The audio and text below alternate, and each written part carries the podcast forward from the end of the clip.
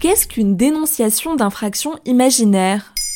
Merci d'avoir posé la question. Lundi 8 novembre 2021, une jeune joggeuse de 17 ans avait mystérieusement disparu dans la forêt de Bellebranche en Mayenne. Une disparition qui a mobilisé une centaine de gendarmes. C'est à cheval? Que les gendarmes continuent leurs recherches en Mayenne. Extrait du reportage d'Europe 1. Au total, près de 200 militaires sont engagés pour retrouver l'adolescente de 17 ans. La jeune fille a été retrouvée le lendemain, saine et sauve dans un restaurant à une dizaine de kilomètres de son domicile. Elle a reconnu vendredi 12 novembre avoir menti et inventé un scénario d'enlèvement et de séquestration.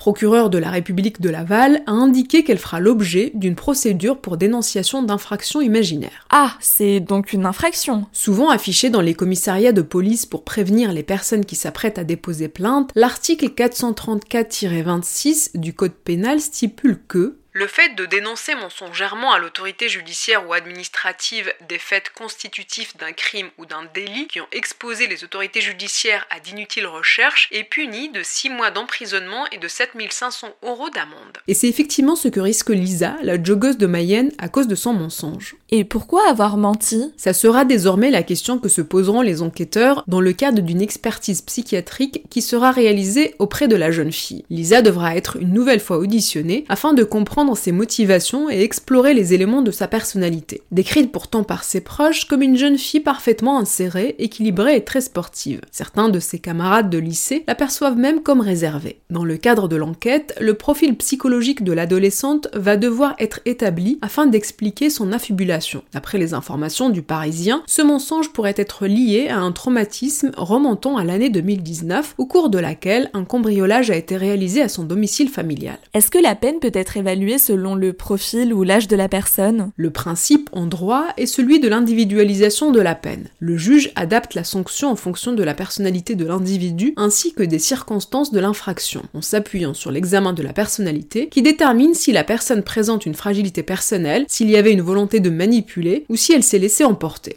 Dans le cas des mineurs, le prononcé de peine doit par ailleurs rester exceptionnel. Les juges privilégient davantage les mesures à vocation éducative, comme l'avertissement judiciaire ou une mesure pour favoriser l'insertion ou la santé du ou de la mineure. Est-ce que l'État peut demander un remboursement des moyens déployés pendant les recherches? Didier Robu, professeur en droit pénal à l'Université Paris 2, explique dans un article de la Croix que L'État, s'il estime avoir subi un dommage, peut demander réparation. Il doit alors se constituer partie civile durant la procédure. Il faut qu'il démontre que ce qu'il a subi est en lien direct avec l'infraction. Dans l'affaire de la Mayenne, près de 200 gendarmes ainsi que des moyens matériels importants ont été mobilisés pendant 24 heures. Un escadron, une unité équestre, un hélicoptère venu de Rennes, deux cynophiles et une brigade fluviale de Nantes ont aidé à rechercher la jeune fille. Voilà ce qu'est une dénonciation d'infraction imaginaire.